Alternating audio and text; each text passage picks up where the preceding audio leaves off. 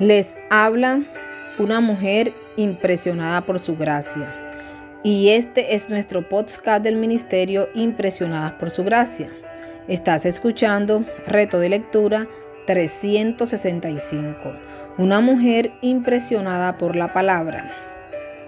Día 236, 24 de agosto.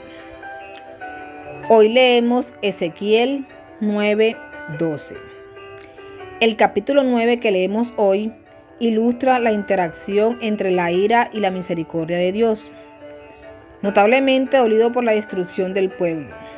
Ezequiel intentó en vano interceder por ellos. El papel de intercesor era apropiado para él, dada su formación sacerdotal. Su pregunta refleja la misericordia de Dios. Se refirió al remanente. Sobrevivientes, especialmente después de una masacre. Un concepto ligado a la fidelidad del Señor a los pactos, quien cumpliría sus promesas a independientemente de las acciones del pueblo. Dos veces Dios dejó claro que no quería que se le mostrara piedad del pueblo, tal vez para comunicar la gravedad de la situación. La obra del varón vestido de lino representa la gracia de Dios en el principio del capítulo, al igual que el informe de su misión cumplida al final del pasaje, lo cual sirve para expresar la ira de Dios ejecutada por los guerreros dentro de los términos de la misericordia y la gracia del Señor. Así como Dios dijo que no perdonaría. El escriba angelical regresó con la noticia de que había sellado a todos los fieles para protegerlos. En el capítulo 10 se manifiesta el furor ardiente de Dios, como podemos leer en los primeros dos versículos de este capítulo. Aquí, en los versículos 3-5, vemos nuevamente a los querubines y leemos que estaban a la mano derecha, al sur del templo, muy probablemente debido a que las abominaciones se perpetúan en el lado norte. Como leemos en estos versículos, la gloria de Jehová se movió del lugar santo al umbral de la puerta. Este movimiento indica que el Señor se marchaba de su casa porque había sido profanada por la idolatría, el derramamiento de sangre y los cadáveres, como leímos en los capítulos 8, 6, 9, 7. La nube y la gloria del Señor que llenaron el templo evoca la ocasión en que la nube guió y reveló la presencia de Dios durante las jornadas del Éxodo, como leímos hace unos meses en el libro de Éxodo, en los capítulos 13, 21, 22, 14, 19, 24, 16, 6, 10, 33, 9, 11 y después en números 9, 15, 23 y cuando llenó el tabernáculo en Éxodos 40, 34, 35. En fin, son varios los pasajes que señalan ocasiones similares. Pero te quiero animar a que busquen en tu Biblia los que acabo de mencionar. Ahora, en los versículos 8, 22, como en el capítulo 1, Ezequiel describe en detalle los querubines y el trono carruaje de Dios lo que indica que el Señor salía del templo desde el umbral de la puerta oriental y luego de Jerusalén hacia el este al monte de los olivos.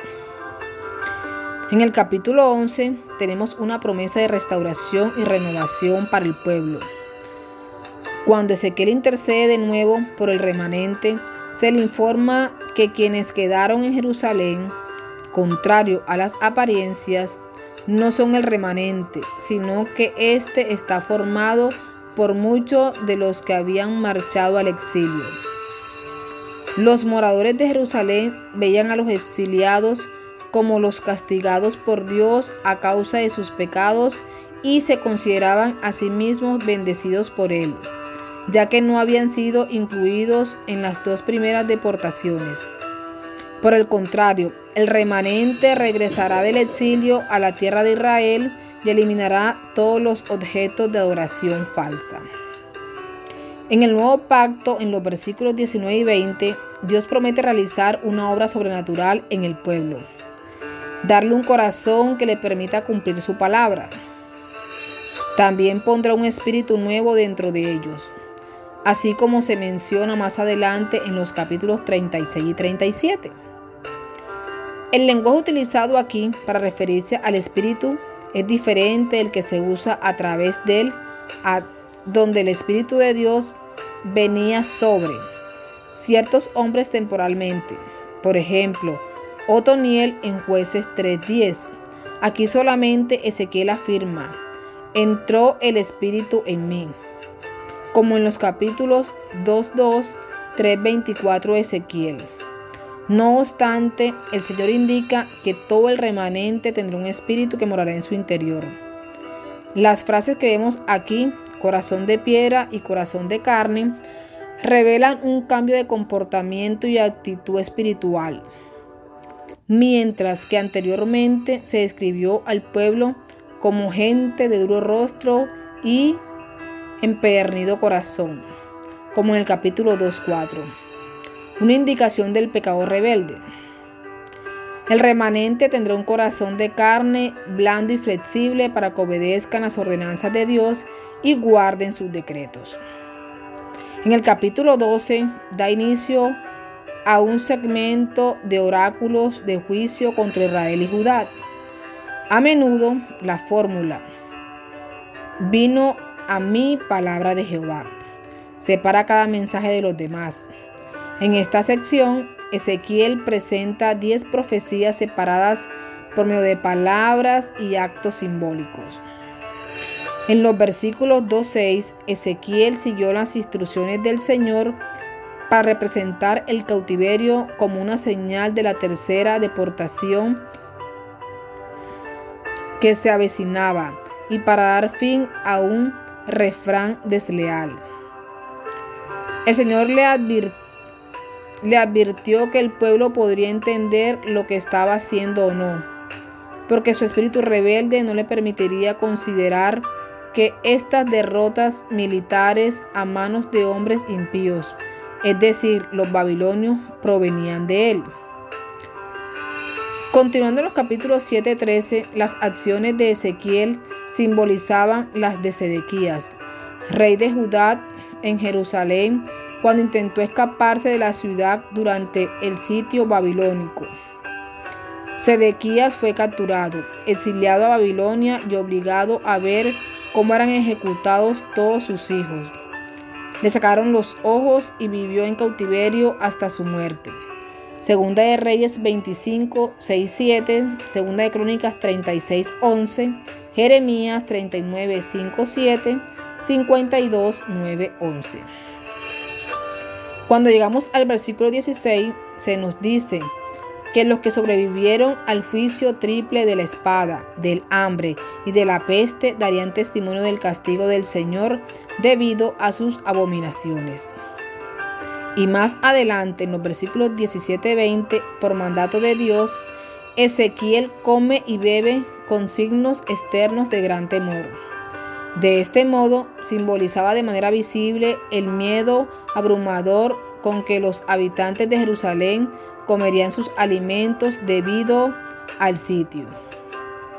Esta profecía, como las demás, revelaba el carácter de Dios y reafirmaba que Él no tolera el pecado.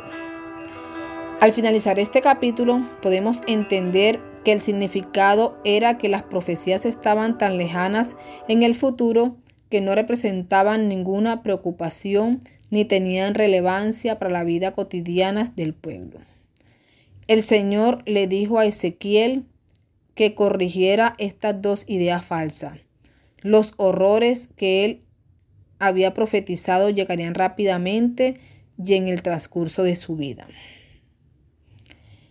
Gracias por escucharnos en este bello día. Nuestra oración es que Cristo vive en tu corazón por la fe y que el amor sea la raíz y el fundamento de tu vida y que así puedas comprender cuán ancho, largo, alto y profundo es el amor de Cristo.